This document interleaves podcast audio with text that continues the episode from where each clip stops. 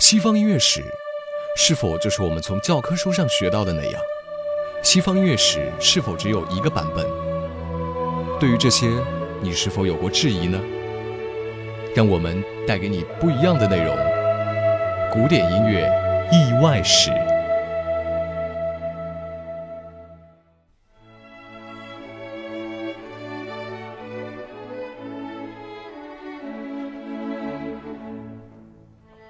古典音乐意外史，大家好，这里是知乐古典音乐。今天我们的古典音乐意外史讲述的是从人生到恶魔，莫扎特的钢琴协奏曲。王公贵族爱声乐，平民百姓练木管。巴内特·詹姆斯曾经说过，莫扎特是歌剧巨匠，也是协奏曲大神。对他自己来讲，这两个领域犹如左手和右手，不能分割。其实，不论是歌剧还是协奏曲，能撑起这份辉煌的，依旧是莫扎特自身卓越的戏剧才华。特别是结合古典协奏曲这种从亨德尔歌剧咏叹调以及其伴奏中衍生出来的创作形式来看，更能体现莫扎特音乐是多么有戏剧性。如果拿歌剧、钢琴协奏曲、木管乐器演奏的小夜曲做一个套圈儿，你能套中谁？莫扎特。你若能得出这样的答案，那足以证明你是多么的喜欢这位天才了。当然，从开篇啰啰嗦嗦引用的詹姆斯的那篇文章里，你也能猜个八九不离十，这就是莫扎特。不过那句话还是有另一层意思。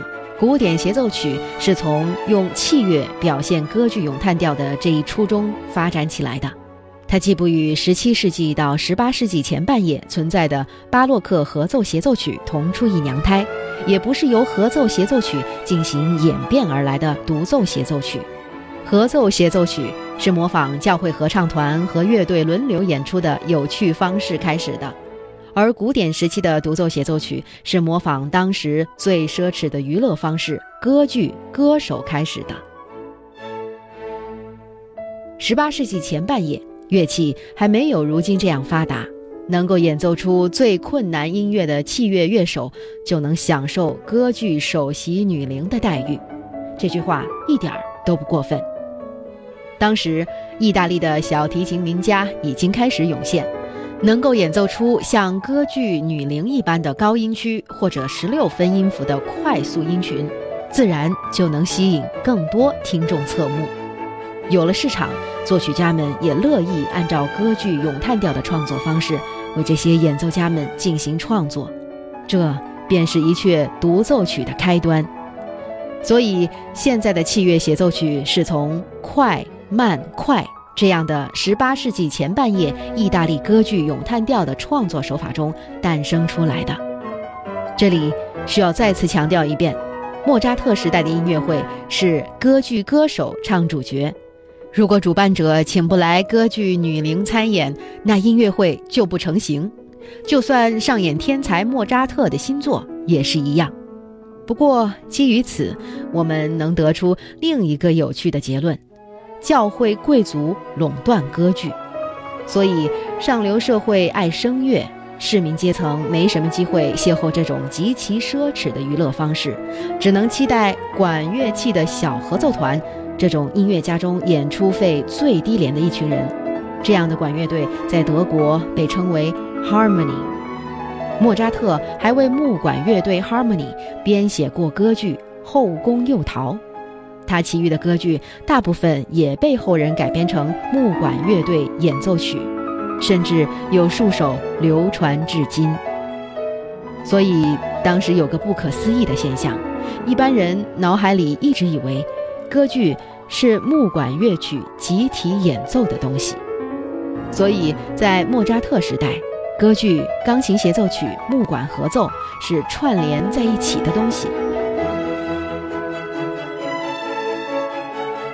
之所以费尽周章说这么多，无非是想要给大家详细讲述一下莫扎特屈指可数的名作：降 E 大调钢琴协奏曲 K 四八二，A 大调 K 四八八和 C 小调 K 四九幺。这三首是莫扎特钢琴协奏曲中最大规模的作品，长笛一把，竖笛两把，法国号两把，巴松管两把，小号两把。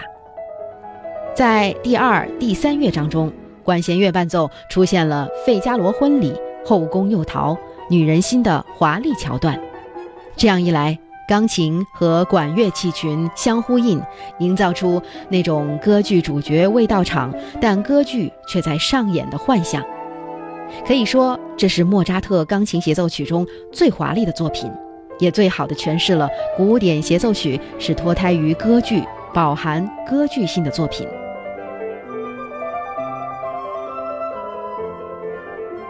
这是莫扎特为了从1785年到第二年春这段时间，伴随新作发表的预约会员音乐会而创作的三首组曲，也是莫扎特旅居维也纳作为钢琴家最受欢迎的一段时间的杰作。期间，他年年都有新作问世，这已经是第五个年头了。这三部作品有一个共同特点：管弦乐伴奏部分启用竖笛。从萨尔斯堡到维也纳的岁月里，莫扎特的钢琴协奏曲创作的管弦乐伴奏部分都是能减则减，其中甚至有把整个管乐都省略的情况。不过这一年，他突然启用了竖笛，还把管弦乐编制划时代似的充盈起来。从前，莫扎特的乐队编制定位是双簧管和法国号各两把，在萨尔斯堡。他的交响曲创作基本也是按照这个框架来进行的。竖笛是件相对较年轻的乐器，18世纪后半叶才开始普及，所以并不是哪里都会有它的身影。竖笛最早在莫扎特交响曲中亮相，是他22岁时在巴黎创作的 D 大调交响曲 K297 巴黎。据说是因为当时巴黎斯皮里奇埃尔的管弦乐团里有竖笛，才有了这样的安排。不过，跟后来这三首钢琴协奏曲中的竖笛相比，巴黎交响曲中的竖笛显得太小儿科了。它仅仅扮演着类似弦乐声部里中提琴的角色，在管乐声部里衔接着高音乐器长笛、双簧管和低音乐器巴松管。并没有针对它自身特色予以特殊照顾，在哈佛纳交响曲 K 三八五和双钢琴协奏曲 K 三六五中也是这样，加入竖笛仅仅是按照不同诉求添加进去的，并没有考虑到这件乐器的自身特性。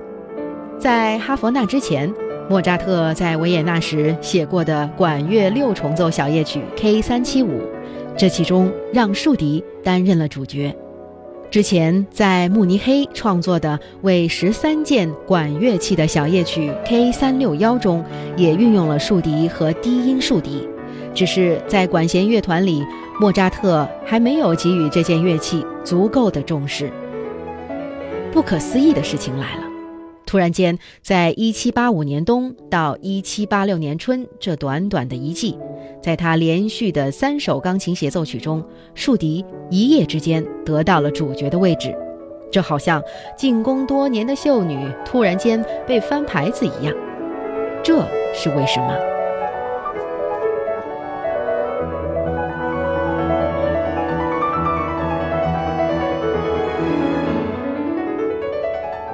今天的古典音乐意外史，从人生到恶魔，莫扎特的钢琴协奏曲就讲述到这里。